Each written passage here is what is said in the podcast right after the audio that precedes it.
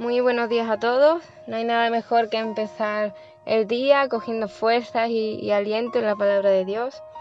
Y yo me he enfocado en el libro de Juan capítulo 13 versículo 2, que dice, llegó la hora de la cena, y el diablo ya había incitado a Judas Iscariote, hijo de Simón, para que traicionara a Jesús.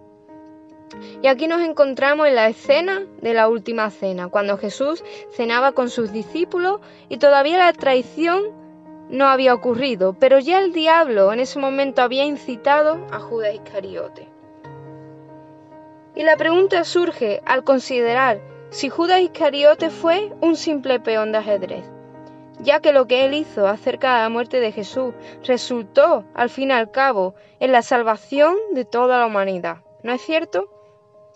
Pero vamos a considerar esto. Simplemente porque algo bueno vino a pesar de su traición, esto no justifica sus actos. Lo que él hizo es lo peor, creo, que se podía hacer. Y en la cruz, por, por hablar de algún modo, había dos fuerzas.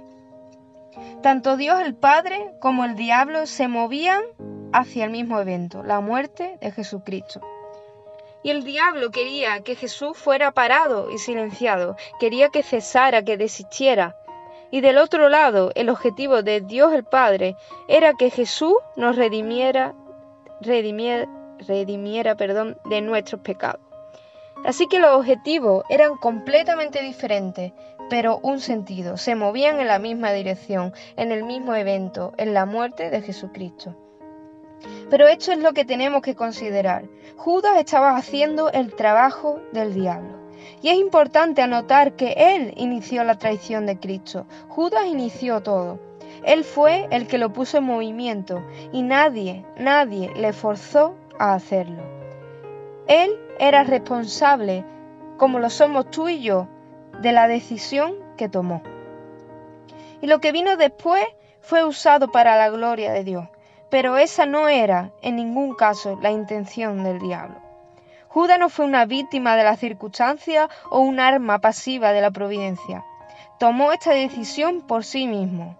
El diablo vino a él, metió ese pensamiento en el cerebro de Judas para traicionar a Cristo. Y como hemos leído, el diablo había incitado a Judas Iscariote, hijo de Simón, para que traicionara a Jesús. Pero Judas podía haber resistido a la tentación a pesar de, que el diablo hubiera venido a él. El hecho es que el diablo encontró en Judas un arma bien dispuesta. Se comió el anzuelo de la tentación, corrió con él y traicionó a Jesús. Y quiero que en este día recuerde que no es el anzuelo el que constituye una tentación, sino el mordisco que le pegamos al anzuelo. Judas se comió el anzuelo de la tentación, pero podía haber resistido. ¿Y tú? ¿Qué vas a hacer? Quizás hoy se te presente el anzuelo del orgullo.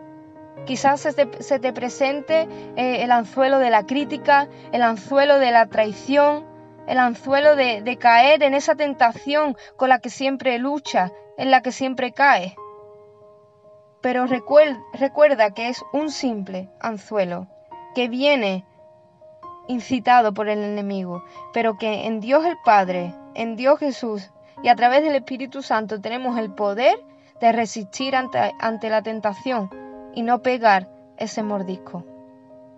Que Dios te bendiga.